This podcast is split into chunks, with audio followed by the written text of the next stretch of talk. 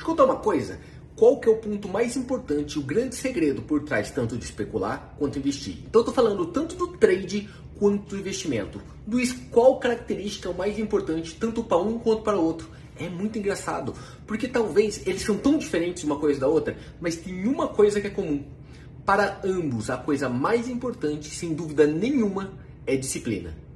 No trade, a disciplina de você ter uma estratégia, ter um plano e segui-lo fielmente a longo prazo. Quem olha para curtíssimo prazo está morto.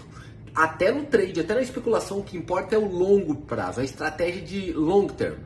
A mesma coisa para o investimento. O grande segredo está em você ter a disciplina de seguir aquilo que você planejou antes e não mudar no meio do jogo. O mais difícil é você conseguir não mudar no meio do jogo. Por quê? Porque no meio das operações, no meio das posições, existe emoção.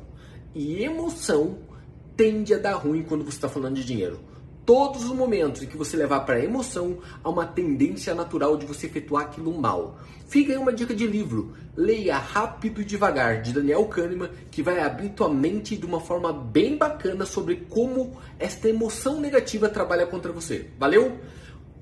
Comenta aí, você é disciplinado? Você tá exercitando disciplina? Comenta, porque eu acho que vai ser um belo início de se você vai dar certo ou não nesse mercado. Valeu!